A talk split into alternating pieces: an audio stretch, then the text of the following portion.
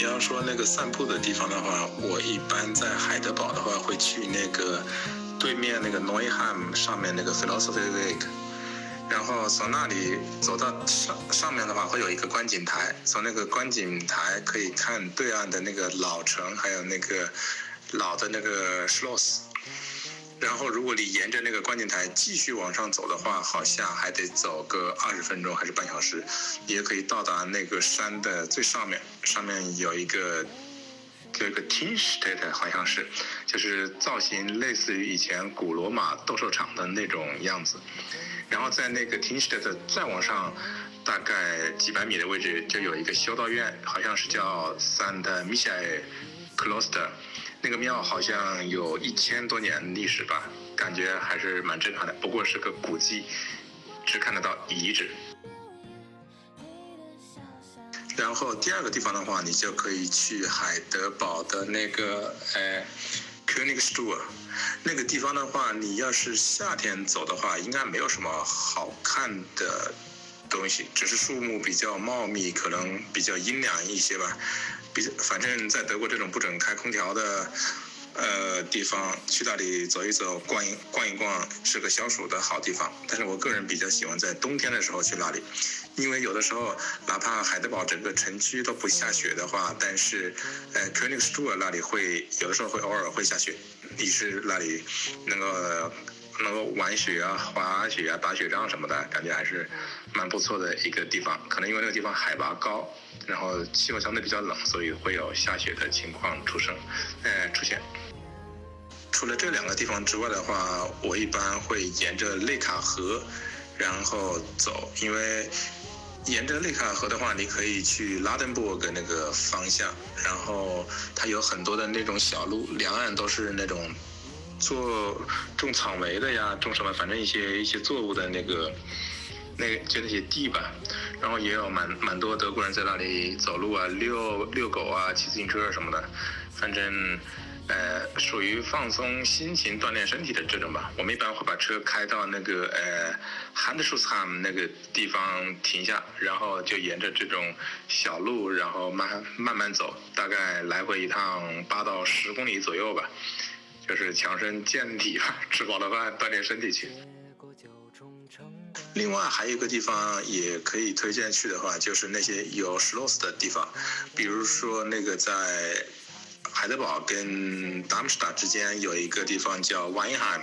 那里上面好像就有一些呃 Schloss，你也可以把车开到那个市区找个地方停下，然后就沿着那个市区的路往山上走，然后走过那个山间的小道，就就可以到上面去看那些石罗斯。在德国的话，城堡是很多的，基本上隔个三五里，只要有个山头就会有那个城堡，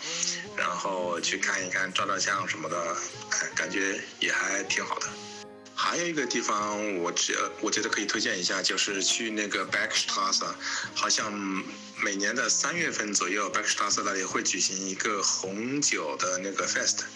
你去的话，他会有当地的那个种在那个山上的那些葡萄园嘛，他们自己酿的那些那些酒，然后你去的话，好像出两欧还是三欧买一个小的喝红酒的那个纪念杯子，然后一路上就可以走一路喝一路，因为它每隔一个地方都有不同的那个摊子，然后那个酒。从每个坛子里面出来酒都是由每个不同的那个种种葡萄树的人自己酿的，所以口味是不同的，还还算是当地一个比较出名的活动吧。我之前去过，然后感觉还是挺有意思的。来回的话好像有有个三五公公里的山路，沿路你都可以去品尝不同风味的当地农农民自自己种的葡萄、自己酿的那种葡萄酒。我突然想起来，在离那个瓦因罕不远的地方，也有一个小城叫本斯罕。呃，不要看是个小小镇，这个小镇的自然环境，我觉得是非常好的。我之前有去过，就是你走在那个那个镇的正中心的位置，那个地方好像是被。特地保护起来的一样，就是所有的那些建筑全部是按照十七世纪、十八世纪时候的那种风格，所有的那个墙壁啊，呃，都粉，虽然说是粉刷修葺一新，但是整个建筑风格就是保持以前德以前那种十七、十八世纪老老德国街道的那种样子，看起来很有一种时光穿越的这种感觉。然后穿过那个贝克汉姆市中心会有一条小小河，然后也很安静，也没多少车，然后听着那个河河水从那个河里穿过的话，感觉有一种时光停滞的那种感觉，还是蛮好的。我们这边的小朋友都已经放暑假了。如果要是以往的话，可能我们会利用暑假的时间回国，呃，或者是可能会去一些其他地方去旅游。但是因为今年这个疫情的关系，就大家尽量的都是不外出嘛。那所以平时我们的话，也就是在家附近活动一下。我们这个城市呢，虽然不是说特别大，但是呢，它这个城市是有山有水，所以说呢，平时出去的时候呢，还是有些地方可以玩的。你像，因为我的我家住在市中心嘛，就是而且我离的那个游艇码头啊、海滩啊，还有我们这边的城堡啊都比较近，所以我们平时的话，一般，呃，比如说都是在下午吧，比较凉快的时候，然后会顺着这边的游艇码头走到海滩那边去。但是我个人的话，我是更喜欢去城堡。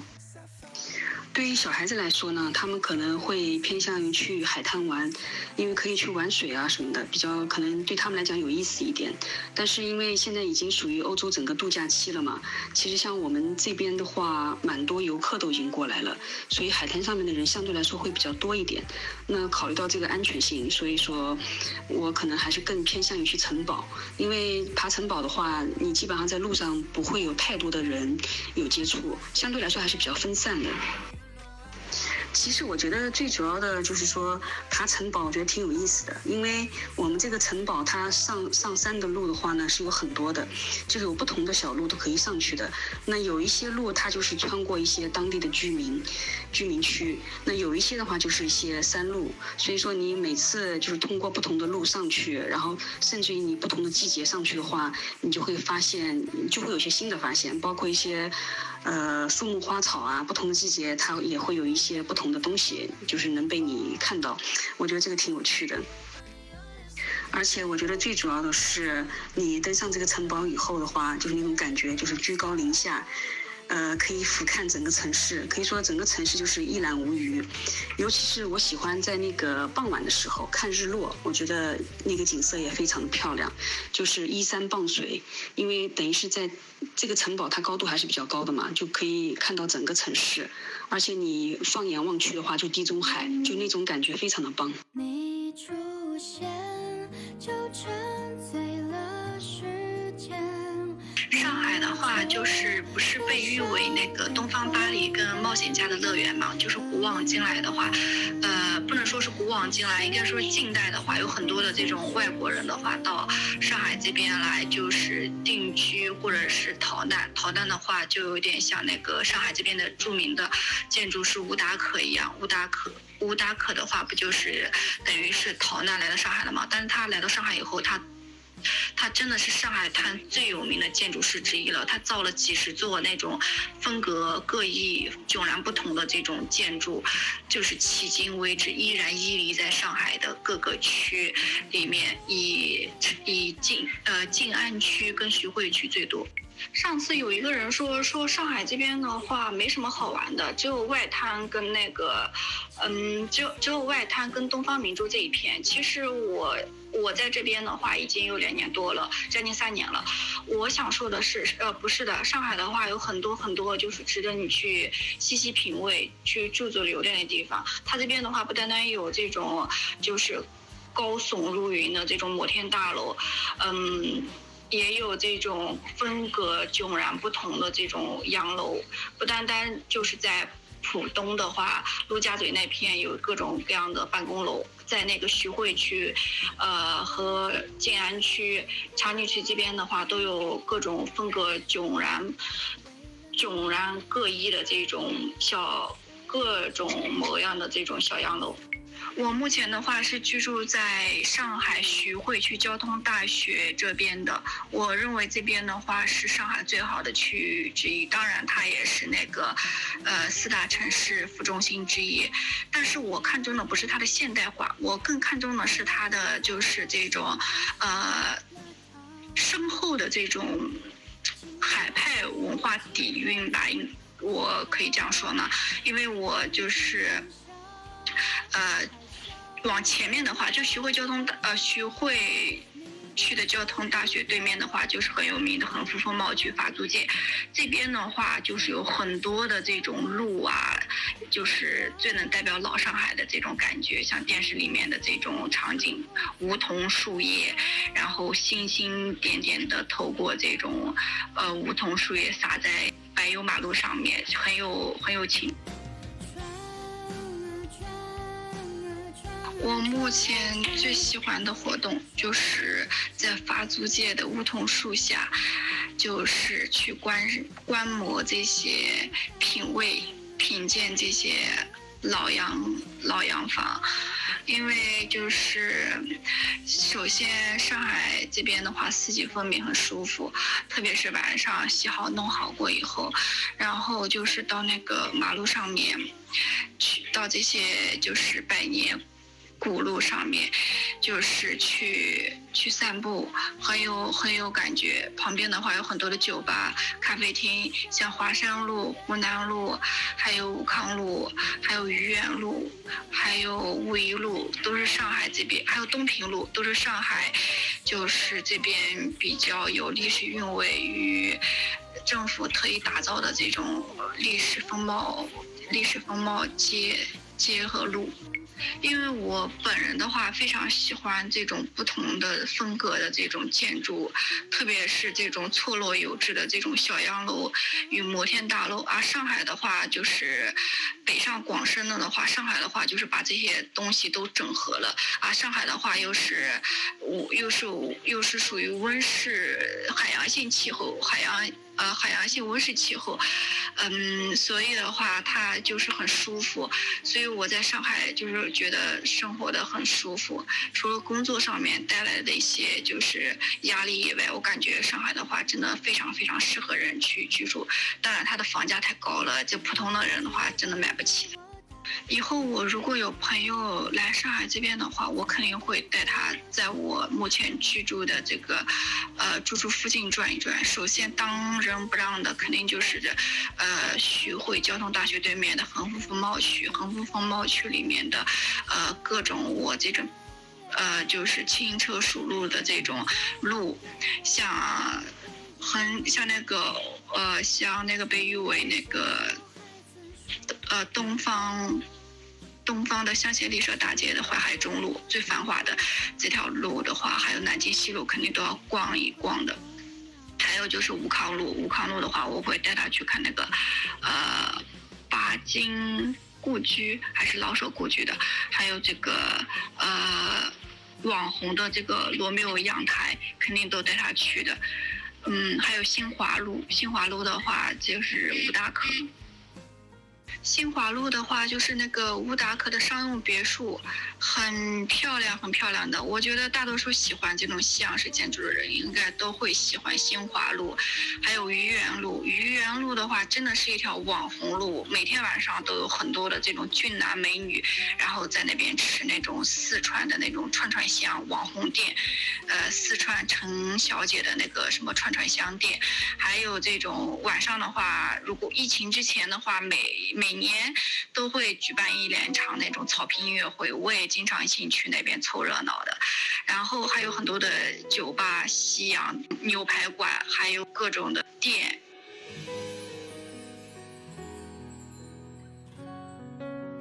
今年啊，我相信很多人都在家里待着啊，就是猫着。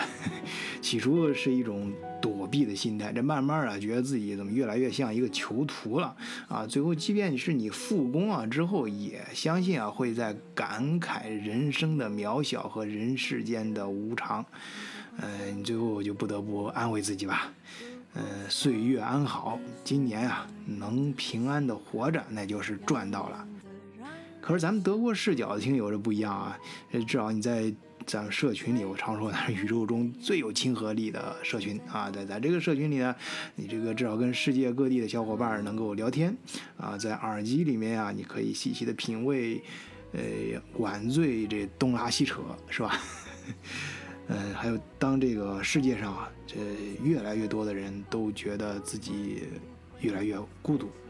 啊，身边的人好像变得越来越陌生，哎，离自己越来越远。可是咱们德国视角的听友呢，相信感觉相反的，就是你会慢慢的，觉得遥远的人离自己似乎是越来越近了。哎，这就是现代科技中这种声音的魅力。呃，网络上不是有句话说的非常调皮嘛？啊，就说，呃，好看的皮囊千篇一律，有趣的灵魂万里挑一。啊，咱们这些有趣的灵魂呢，哎，这就不应该受到时空的羁绊啊，在眼前的还是在天边的，啊，离自己远还是离自己近，呃，这个都不重要，重要的是你有一个真正属于自己的眼睛和耳朵。哎，能够抓住那些美丽的瞬间，把它送到你自己的心里去。呃，所以我就在这儿策划了这样一个系列节目啊，就是，呃，我会不定期的啊邀请咱们德国视角的听友，哎，随便啊发自内心的啊这种随便聊一聊你自己身边你觉得啊最美的地方。呃，把它说出来，然后分享给咱们的听友。今天啊，就算是第一集啊，非常感谢长野、三香、小影。后面我还会继续啊，我都会不断的邀请咱们的听友啊，继续这个系列。呃，也欢迎更多的听友啊，加入咱们德国视角的社群啊。全宇宙最具亲和力的社群，可以到社群里跟大伙聊天啊，也可以在我们节目下面留言，也可以直接艾特我啊。呃，当然更欢迎你直接参与咱们的节目，因为你眼前的苟且，也许就是别人远方的诗歌。